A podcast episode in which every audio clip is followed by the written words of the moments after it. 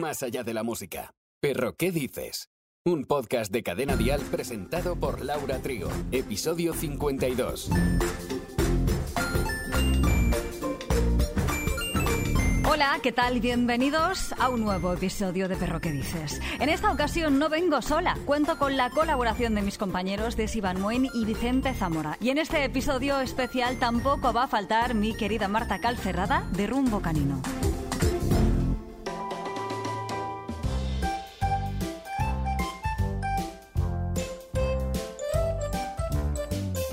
Hemos unido el podcast de Mensana con este para hablar de la diferencia entre el cerebro humano y el canino. Este que tantas alegrías nos da, ¿verdad? Hablando de ello, tener un perro nos hace más felices. ¿Cómo reacciona nuestro cerebro al relacionarnos con un animal?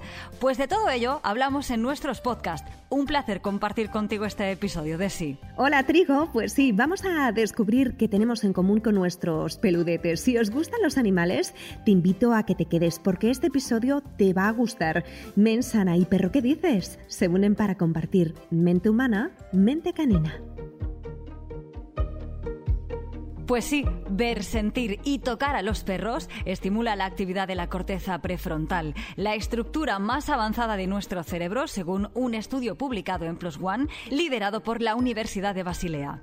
El efecto estimulante perdura durante un tiempo, incluso si el perro ya no está presente. Para que no queden dudas, aclarar que no se consigue este efecto si en lugar de acariciar a un perro se acaricia, por ejemplo, a un peluche. Claro, no es lo mismo. Los investigadores quisieron ahondar en cómo interactuar con canes podía influir en la corteza prefrontal para reafirmar el potencial de la terapia asistida con animales como parte de tratamientos de salud mental. Sabían, por investigadores anteriores, que la relación con estos animales reduce el estrés y la depresión, pero no sabían cómo se gestaban esos cambios a nivel neurológico. Para medir cómo podían influir diferentes grados de acercamiento e interacción entre humanos y canes, escogieron a 19 hombres y mujeres sanos a los que midieron mediante una técnica no invasiva la oxigenación y el riego sanguíneo en la zona de la corteza prefrontal. Esos grados de acercamiento se dividían en acciones como ver al perro, acercarse mutuamente, entrar en contacto físico y que el humano le acariciase. Se comprobó que la estimulación de la corteza prefrontal crecía siendo máxima en las caricias.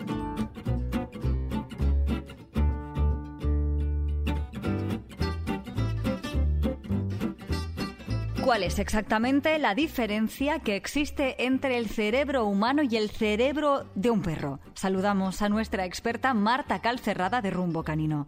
Hola Trigo, ¿qué tal? Gracias por contar conmigo otra vez. A ver, el cerebro humano y el cerebro de un perro en realidad se parecen más de lo que nos pensamos. En realidad, de hecho, hay estudios que hablan de que eh, perciben las voces de la misma manera que nosotros, sobre todo las que tienen gran carga emocional, porque se activa cuando hacemos escáneres cerebrales se activa la misma zona del cerebro cuando se oye una voz con carga emocional, tanto en perros como en humanos. La gran diferencia entre perros y humanos a nivel cerebral es sobre todo, sobre todo, sobre todo, que el lóbulo olfativo en el perro es muchísimo más grande que en el del humano. El lóbulo olfativo tiene conexión directa con la nariz.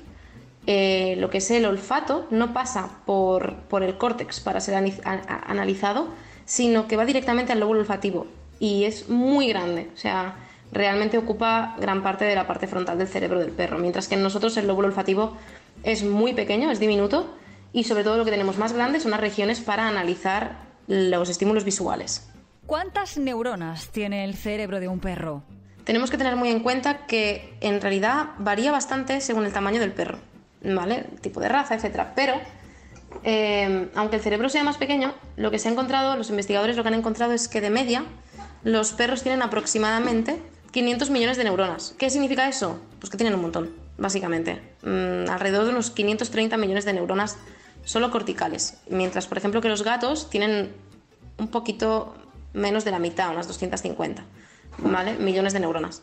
Eh, son cerebros igual de avanzados que casi casi que el, del, que el del ser humano. Lo único es que el del ser humano está diseñado específicamente para la parte visual y para la parte comunicativa, básicamente, y a nivel de pensamiento abstracto, etc. Sobre todo el del perro está muy, muy, muy enfocado a nivel de olfato, después a nivel auditivo y el resto de, procesamiento viene en el resto del cerebro, viene, viene un poco después.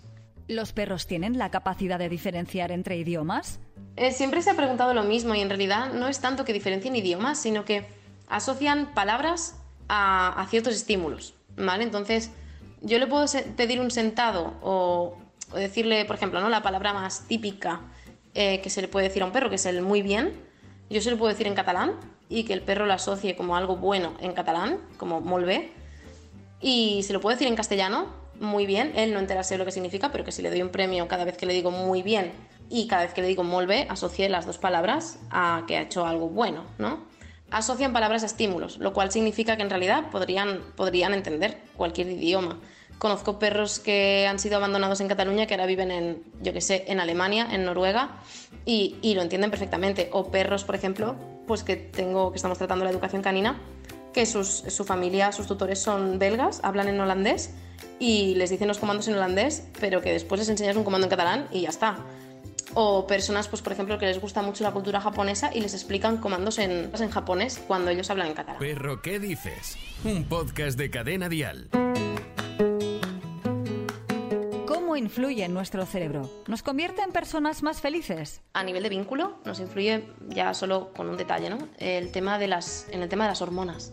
La oxitocina, que se le dice que es la hormona de la felicidad, ¿no? Y la dopamina, la serotonina, todas estas hormonas de más relax, de más calma, de más felicidad, esas hormonas que se generan con un vínculo afectivo estable, se potencian un montón cuando vives con perro, con lo cual tu cerebro está más predispuesto a, ¿no? Y tiene más capacidad, ¿no? Todo tu organismo para segregar estas hormonas de la felicidad y del placer en ese sentido. Con lo cual realmente nuestro cerebro le, ayuda. O sea, yo miro, miro a mis perros y me, siempre le digo la frase de me ha subido la leche, ¿no? Es broma, no me ha subido la leche porque no soy madre, biológicamente, pero es verdad que tengo ahí mi subidón de oxitocina de ¡ay, que me derrito! Entonces realmente nos, nos ayuda un montón. Pues queda claro entonces que un perro nos hace, nos convierte en personas más felices de sí. Pues sin duda es así, ¿eh? y no lo decimos solo nosotras, sino muchos estudios científicos llevados a cabo por prestigiosas universidades que han revelado que nuestro estado de ánimo mejora significativamente al interactuar con nuestros perros. Ha sido un placer tratar este tema contigo. Bueno, y Vicente, claro. Si nuestra audiencia quiere conocer algo más y mejor a nuestro cerebro, que se suscriban y le den al play a nuestro podcast hermano Mensana. Y si quieren informarse del mundo canino, perro, ¿qué dices? Un beso, amiga. Gracias, Desi. A ti. No solo de peludos vive el reino animal. El color de los ojos de los renos cambia en función de la estación. ¿Por qué?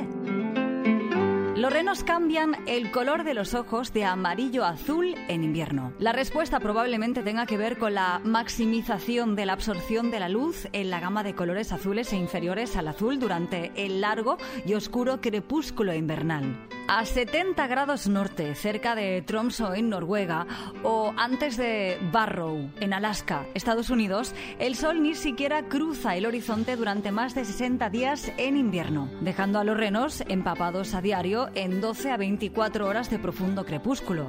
Es al menos 10.000 veces más tenue que la luz del día en verano también está teñido de un azul intenso. Esto se debe a que cuando el Sol está por debajo del horizonte, sus rayos atraviesan la atmósfera antes de ser desviados hacia la Tierra. Viajan a través de un camino excepcionalmente largo lleno de ozono. El ozono absorbe casi toda la luz naranja y roja, dejando solo la azul, que rebota hacia la Tierra y cubre el paisaje de azul ultramar. Muchos animales se adaptan a la luz tenue. Una adaptación común es la tapecum lucidum, situado detrás de la retina que absorbe absorbe la luz. Y en el próximo episodio... El amigo del perro tiene un montón de significados que no te imaginas. Así que te esperamos en el próximo episodio. Hasta entonces, mogollón de lametones.